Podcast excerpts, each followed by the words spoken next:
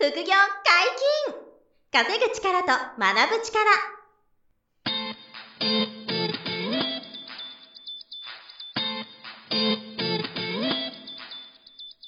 この番組は稼げるようになりたいを叶える副業アカデミーの提供でお送りいたします。副業アカデミーはあなたが副業で稼げる状態になることにコミットしたスクール。初級コースから上級コースまでさまざまなジャンルの副業ノウハウを学んでいただけます詳しくは副業アカデミーで検索くださいこんにちは小林正弘です山本博です。よろしくお願いします。お願いします副業解禁稼ぐ力と学ぶ力のウェブサイトに問い合わせフォームがあります。皆様からの副業に関するご質問やご意見、ご感想お待ちしております。よろしくお願いしはいます。お待ちしてます本日は何のお話でしょうか？私が最初にはい。副業で始めたのって、うん。不動産投資、そうですね。えーなんですけど、い。ろいろこう今やってる中で、うん。この間ちょっと不動産投資の講座の受講生さん向けの勉強会があって、はい。その時僕も話したことなんですけどね、不動産投資がうん。凡人に向いてる理由っていう話を今日はしたいんですよ。なるほど。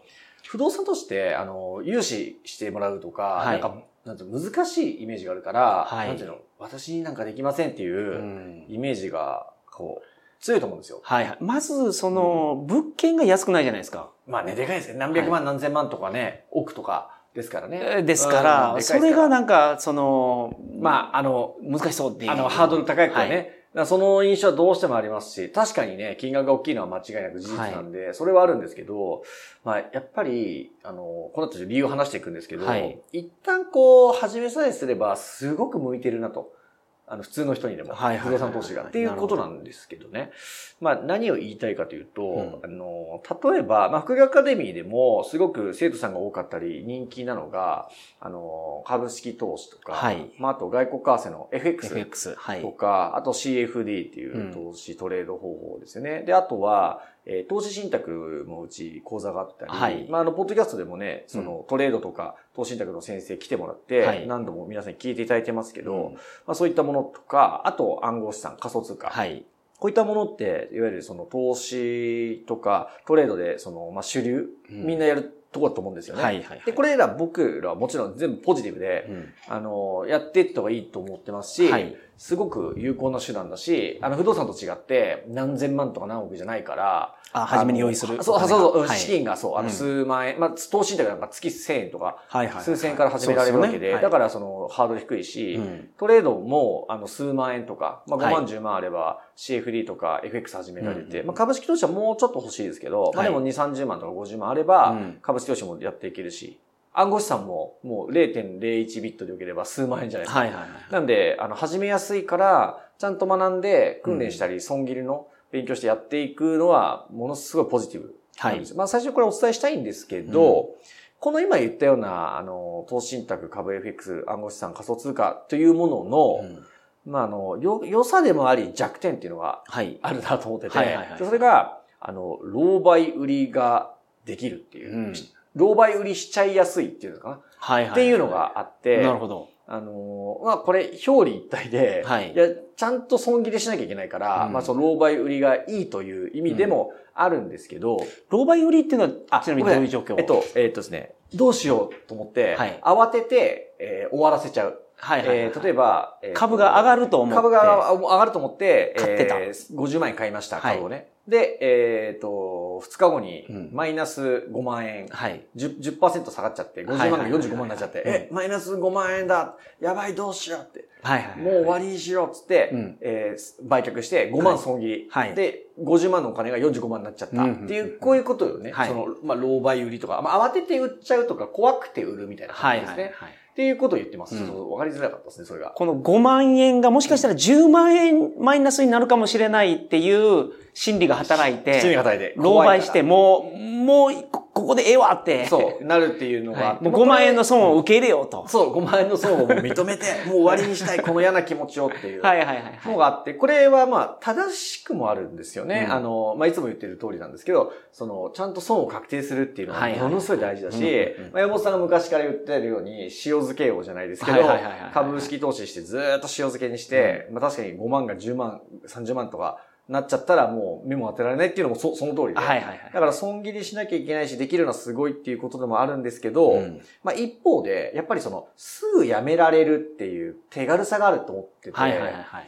で、ここがね、その、一長一短だなと。なんで、うん株式投資 FX 仮想通貨は、まあ、トレードするっていう感覚でやる人結構いますけど、はいまあすぐやめられるんですよ。うん。あの、勝とうが負けようがね。はい。っていうことだし、投資信託って毎月積み立てていくですよね。はいあの、1000円とか1万円とか。はで、け基本毎月こうやっていくもんなんですけど、うんコロナショックの大暴落で怖くなって含み損が出て、はい怖くなって辞めた人結構いたっていう話が有名なんですよね。うんなるほど。でそこで辞めなかった人は、今の株価通りガーッとモード上がってきて大きな含み益が出てるんですよね。その大暴落した下の方で買い続けてるから。はいはい。だから辞めなかった人は今プラスなんですけど、うん辞めちゃった人もかなりいたと。はい。まあ、僕の知り合いでもね、複数年いたんですよね。うん投資信託やってたんですけど、みたいなコロナで嫌になっちゃって辞めたんですよね。はいはいこれはまさに老媒売りですよ、なるほど。で、いうように、うん。辞めようと思えば辞められるっていうことですよ。いはいはい。で、もちろんその勉強して、正しく負けたり、正しく勝つっていう、その、あの、話があるのは大前提あるんで、ただそれ置いといて、いつでも辞められるっていうところが、ちょっとその、ポイントで今回は。はい。っていうことがあって、うんじゃあ一方、うん不動産賃貸経営はどうかって言いますとね、はい。えっ、と、やることっていうのは、物件をこう調べて、うんえー賃貸需要があるなしとか、うんライバル物件がどうだとか、空室埋めるのにどんな家賃相場で設定すればいいかとか、あの、物件の修繕状況はどうだとかね、はいそういうのを全部調べた上で、買いだなとうん。思ったら、買い付けを入れて、で、うんまあ、安い物件は現金で買う場合もあれば、はい。えー融資の属性的に融資が通る方だったら、うん銀行から融資をしてもらって買うと。はいで、。そこを満室経営すると、うん毎月家賃が入ってきて、で入ってきた家賃よりも返済額とかうん諸経費が低いからうん、毎月プラスが出ると。はいはい。これキャッシュフローって言うんですけど、はい。このキャッシュフローを作るっていう不動産賃貸経営を副業でやることが、うんまあ、僕らが得意だし、はい。あの、講座でも教えていて、はいはいはいはい生徒さんももうたくさん物件買ってきてる人がいっぱいいるという状態なんですよね。はい。で、まあ、だから冒頭にお話した通り、一方で、あの、難しそうとか、ん額がでかくて怖いとか、うん借金がっていうリスクがっていうのはあるじゃないですか。はいはいまあ、分かった上で、えそれでもまあ、その、買っていくとしてですよ。うんで、物件買った時に、じゃあその後どういう現象が起こるかっていうと、はい。えー例えばコロナショックで、えーバーンと暴落したからって、うんじゃあ明日売ろうって言って、はい不動産がもう損切り、老売売りできるかって言ったら、はいこれできないんですよね。はいはいはい。買い手見つけないといけないですもんそう、ね。買い手を見つけなきゃいけないから。はい。あの、株だったらすぐ約定する、約定って言って、その、買いたい人売りたい人がめ めちゃくちゃいるから、そうですね。売り注文出せばすぐ売れるんですよ、はいはいはい株って原則。よほどの、あの、小さな企業じゃないければ、はい。あの、か、為替だってまあ同じなんですよ。そうですよねはいそう。なんで、売りたければいつでも売れるんですよ。うん投資信託もやめたければいつでもやめられるんですよ、ねはい。なんだけど、不動産投資って、うんまあ、良くも悪くも、ポンポン売ることができないんですよ。はいはいはいはい。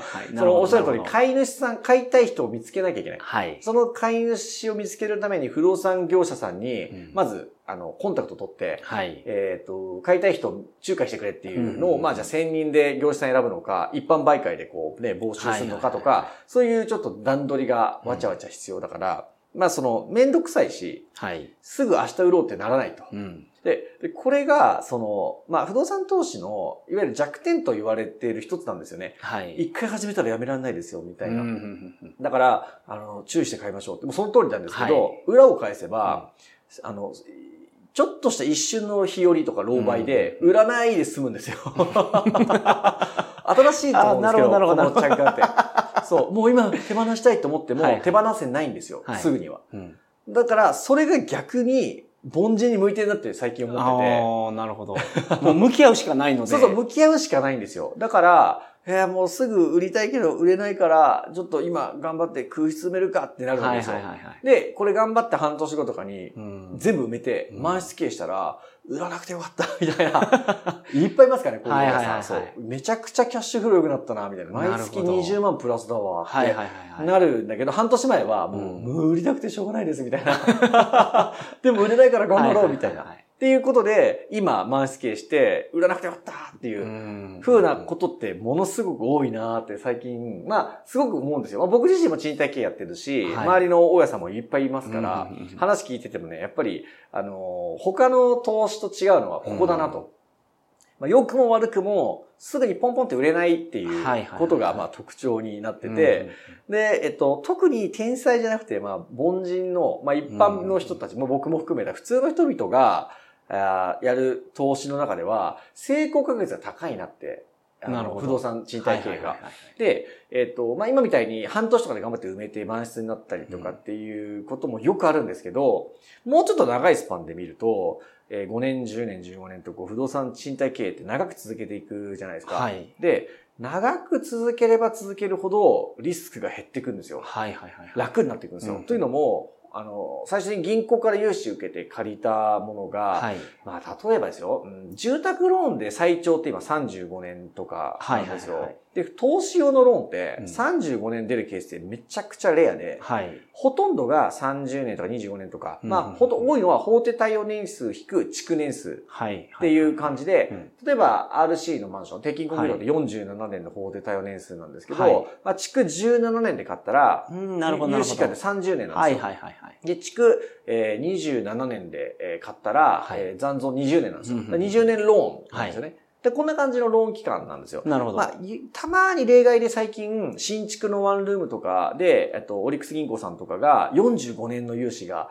この数年珍しく出てるんですけど、はい、まあ、これは超異例中の異例で、はい、なかなかないです。うんまあ、一等物の融資で45年はありえなくて、はい、まあ、ワンルームマンションの投資でたまにちょっと出るんですけど、なるほど、なるほど。でも45年っていうのが最長で、ほぼなくて、はい、住宅ローンが35年が最長で、それもまあほぼなくて、大体投資用の不動産投資っていうのは、えー、30年未満とか。はいはい、えー、まあ短ければ10年とか15年なんですよね。うん、で、まあ仮に20年で、えー、借りたと。はい。お金をね、うん。で、20年の賃貸経営をする中で、はい、5年目ぐらいの時に、今みたいに、うん、いや、もう売りたいな、みたいな、はい、空室が増えて辛いな、とか言ってたけど、うん、すぐ売らない、売る弁くささがあって、はい、売らないで頑張ろうと思ったら空室埋まっちゃって、はい、で、15年間結局賃貸経営したとしますよね。はい、で、その時に、えっと、残り5年しかないってことは、借金じゃいくら残ってんのって言ったら、はい、まあ1億の物件買って、まあちょっと金利によるから何とも言えないですけど、えっ、ー、と、1億の物件を20年のローンで借りて、15年返済したんですよ。これもう、えっ、ー、と、何千万だろう。まあ、2、3千万とか。はい。えー、まあ、5000万は切ってますよね。間違い半分は切ってますよね。はいはいはい、15年返済してるから、ちょっと金利によるんですけど。うん、ああ、そうかそうかそうか。そう。返してますもんね、15年。そう、だから元本の返済が、はい、もう借りてる借金が3000万とか4000万とかになってるんですよ。うんまあ、少なければもっと少ないんですけど、まあ、ただ、ちょっと多めに見て4000万残ったとしますね。うん、1億の借金が、はい、えー、15年返済して残り4000万になってた時に、はいえー、そのマンションが4000万よりも価値がないケースってあるかっていうと、うん、ほとんどないんですよ。なるほど。土地付きの。鉄筋コンクリートを買ってたら、うん、地面のその路線価っていう土地の価値って変わらないですかはいはいはい。あもちろんその勉強して、うん、10年後、15年後にどれぐらい価値が残ってるか計算していくわけですから、かなり資産価値が残ってて、なるほどなるほど4000万よりも下じゃなきゃ売れないなんてことはほぼありえないんですよ。はい。ほぼね、ほぼ。よっぽど変なことしなければ。なんで、じゃあ、もう15年やってたら、売っても残債以上でプラスで売れるし、はい、今までのキャッシュフロー何千万あるし、みたいなふうに気づいたら、あの、時間が味方になって、ものすごい資産を作ってるんですよ。なるほど、なるほど。不動産って。はいはいはい。5年10年前か。ら、15年の時点でね、うん、10年前のあの5年目ぐらいの時に売りてえとか思ってたけど、売らなくてよかったな、みたいな、そんな凡人の思いみたいな。なるほど、そう。こういうことがね、不動産投資ってすごく多くて、はい、まあ、15年とまで言わなくて、僕なんか、その、前にね、これも話した回がありますけど、7年か8年持っただけで、はい、もう、あの、残債より、売り値がもう随分高い値段で高止まりしてる物件、アパートとかが、あるんですよね。それなんかは、もう、あの、えっと、もちろん売らなくてよかったなって思いますし、うん、持ってて持ち続けてもいいなって思ってるんですよ。うん、もう全然持ち続けて借金がなくなってくれれば、さっき言った通り土地が最後残ってますから。はいはい、建物はやがて法定対応年数で減価償却しちゃって価値がなくなるんですけど、はい、地べたの価値って残るから、はい、借金ゼロにしてもう一回建て直すこともできるんですよね。あるいは、その戸建て建てたい、あの、ビルダーさんとかに売却してもいいんですよ。土地ごとね。はいはい、そしたらもうまたでっかい売り上げ、あ、あの、売却益が取れるから。はいはい、なので、そのポンポン売ることができない不動産投資の良さみたいなものが結構あるなって最近思ってて、なので、その、あの、じゃあ、その、何でもかんでも不動産投資やればいいかっていうと、そういう、それを言いたいわけじゃなくて、重要なのは、うん。まずその不動産投資やる上での正しい知識を学ぶっていうことですね。まあ、これはアナログですけど、普通にコツコツ勉強していく、あの、必要があると。うん。まあ、その本で勉強するとか、YouTube で勉強するとか、まあ、あるいはあの、副業アカデミーみたいなこういう講座で、有料で学ぶものもね、もちろんありますけど、えーしっかり正しい知識を学んで、えーいい物件を選定する勉強ですよね。はい。その空室が埋まるとか、ライバル物件に勝てるとか、はい。えー将来その街がえーどれぐらい発展するの人口どれぐらい減ってっちゃうの、横ばいなのとか、はいはいはい。こういうのは勉強するんですよ。なるほど。で、いい物件を勝てる物件とか、あとさっきの資産価値が将来どれぐらい残るのとか、はいはいはい。むしろ上がるのとかっていうのをちょっと分析、考察したりとか、っていうことと、買うまでの勉強と、はい。あと買った後に空室を埋めるため、うん。あと修繕出た時に保険を使って取り返すとか、うんそういう買った後の勉強とかも、一通りちゃんと勉強した上で物件を買いさえすればですよ。うんうんうん。買った後は、あの、その満室にする努力とかは怠らなければ、多少ひよったり、辛い時期とかも来たりするんですけど、はいはいはい。すぐに売らないで済むから、すぐに売れないから。すぐに売れないかはいはいら、5年、10年、15年、20年やっていくうちに、うんもう気づいたら負けようがなくなってるんですよ。なるほど。で、それがすごく、その、なんて言うんでしょうね。あんまり、うーんと、えー始めた、不不動産投資検討してる時とか、うん始めたばかりの頃は、そこのイメージがないんですよね。はいはいはい。意外となるほど。意外とそこが見えてないから、みんな不安だし、はい。なんかこう、やめたがる、ななうんやめたくなるあの時期が来ると思うんですよ。特はいに空室が連続で出ちゃったとか。なるほど。つらーみたいな、はい売りてえよみたいな。うんコロナショックで不動産大暴落するんじゃないかと思ったら全然大暴落しないですからね。今はいはいはいはい全然暴落してないですから、不動産。はいなんで、上がってますからねむしろ上がってますから、はいそう。なんで、あの、不動産強いなと思うんですけど、まあそういう意味もあって、最初のハードルは確かにあるんですよ。うん勉強しなきゃいけない。で、あの、融資のハードル、あと、マインド的に怖いと。はいはい。ね、額がでかいから。うんでもそれ乗り越えていって、もちろんその賃貸経営の勉強とか努力とか、うん行動の継続はする、あの前提ですけど、うんやっぱり持っとけば、あの、今言ったような話で、時間が経つほどすごい、あの、頼もしいこう財産なるほど。になり、キャッシングマシンになってくれるんですよ。はいはいはい。まあだからコツコツ改善していくっていうのが続けれるからですよね。そういうことですの投げ売りできないから。うん。あのね、結構、かいおっしゃる通りで改善できることが多くて、はいはいはい。あの、リフォームするとか、うん木造のアパートとか、もう本当にやり直せるから、はいはいはいほとんどが。だからもう入居付けっていうのはかなりできるんですよ。なるほど。綺麗にバリアップすればはいはいはいは。できないのは、最初の買い値とか借金の額は最初が重要じゃないですか。うんうんうんそこは変えられないから、はい最初の買いはすごい重要なんですよね。はい。ここで負け、間違えない、負けない買い方、はいはい数字で変えれば、あなるほどとはいろいろやれるのと、はい。あと、その山ない雨がないじゃないですけど、はいあの、その、一生辛い物件ってほとんどなくて。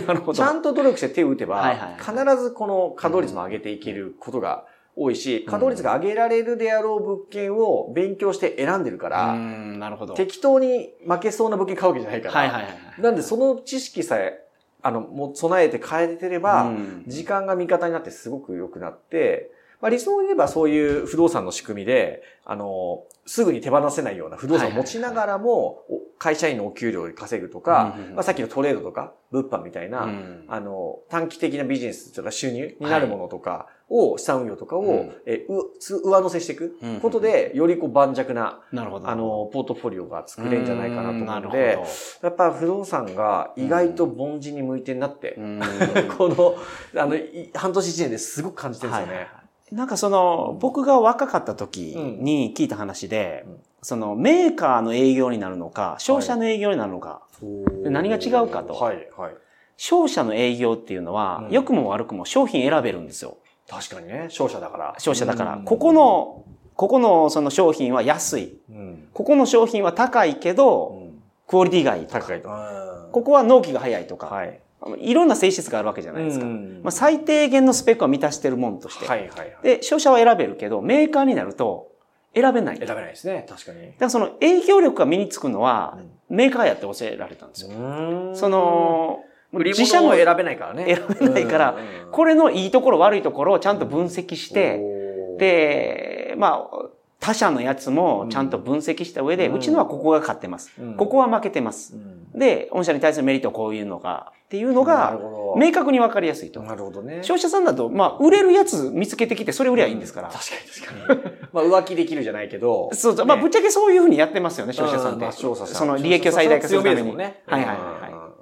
今使ってるやつ悪いの、ここが文句、文句があるというか、お客さんからここ改善してほしいっていうのがあれば、基本的に別の商品持ってきて、これどうですか？ってできるじゃないですか。確かに確かに。メーカーの方それできないので、うん、そうですね。自分家の商品に向き合うしかないんですよ。向き合うしかないと。で、不動産ってなんかちょっと話聞いてるとこれに似てる似てますよね。変えられないからね。そうすぐに手放せないから、そうそうそう。あの、メーカーの方にちょっと近いですよね。だからメーカーっていうのは、だから入社の時点で、ここの車が好きだからここに入るとか、ここのバイクが好きだからっていうので、まあ、ふるいかけて入ってるはずじゃないですか。そうですね。だから物件選んでるのと一緒ですよね。会社選んでると。で、そこで逆にその営業力が身につくのと一緒で、大家さんもやっていけば、時間とともにね、自分も成長できるということで、確かに似てますよね。はいはいはい。それぞれいいとこと悪いとこがね、そのメーカーさんと商社さんであるのと一緒なんで、不動産もやっていけばいいし、まあ他にもね、ビジネスとか副業とか、やっていけるならなおいいと思うんですけども、まあ、なので、えっ、ー、と、中長期的どっかで皆さんやっぱり不動産は、まあ、すごく強いし、コロナ禍で特に思いますけど、はい、まあ、安定してるんで、うん、特にレジデンス、その、はい、一般の方が住まわれる住まいの方の不動産賃貸経営はね、すごく安定してますよね。少子化といえど安定してますから。はい。で、あの、オフィスとか店舗はちょっとコロナで結構退去出たりね、リスク、まあゼロじゃないんですけど、まあ、総じて不動産は強いし、時間が味方になるし、はい。すぐにこう、ポンポン売れない分、あの、時間を味方にし、自動的にしやすいっていう、はいはいはい、はい、ある意味そういう強強制力みたいなのが働いてるから、はいはいはい、いいなと。なるほど。思ったっていうことで、ねうん、ちょっと参考にしていただければというお話、はい、まあでも、長い間運営してることが強みになるっていうのは、そうなんですよ。あの、まあ、凡人の味方ですよね。いや、そうですよね。はい、もう間違いなくそう。長い間だけ持ち続けるのって、そんなに努力いらないじゃないですか。いらないですよね。うん。あと、株を、じゃあ、ずっと10年、15年持てますかって言ったら、はいあの、まあ、そういう人もいるんでしょうけど、はい、すごく、あの、難しいのと、はい、まあ、山下圭さんがね、うちの株の先生が言う通り、出口のない長期保有の株式投資ほど危ないものはないって、うん、彼、ありえないっていう。そうですね。はいで、それがあるんですよね、やっぱり。でも、不動産はそれができるんですよ。うんだからそこがやっぱ違うんですよね。なるほど、なるほど。うん、面白いなと思って。だから不動産もやりながら株もやるとかっていうのはまあ理想だなとね。なるほど。つくづく思うという感じで。久しぶりに教壇に立たれて、話してたら、やっぱ不動産の魅力をもう一回話したくなってた。そういうことですよ。もうぐるっと一周回って、一番最初に始めた不動産がやっぱ強えなって、気持ちが最近ちょっと芽生えてて。なるほど。あ皆さんも、その、やがて勉強した上で、正しくいい物件を、あの、買ってもらう分には、まあ、すごくおすすめだなという、なるほどはい、あの、話でした。はい。本日も勉強になりました。ありがとうございました。副業解禁、稼ぐ力と学ぶ力、そろそろ別れのお時間です。お相手は、小林正宏と山本博でした。さよなら。さよなら。この番組では皆様からのご質問を大募集しております。副業に関する疑問、質問など、副業アカデミーウェブサイト、ポッドキャストページ内のメールフォームよりお送りくださいませ。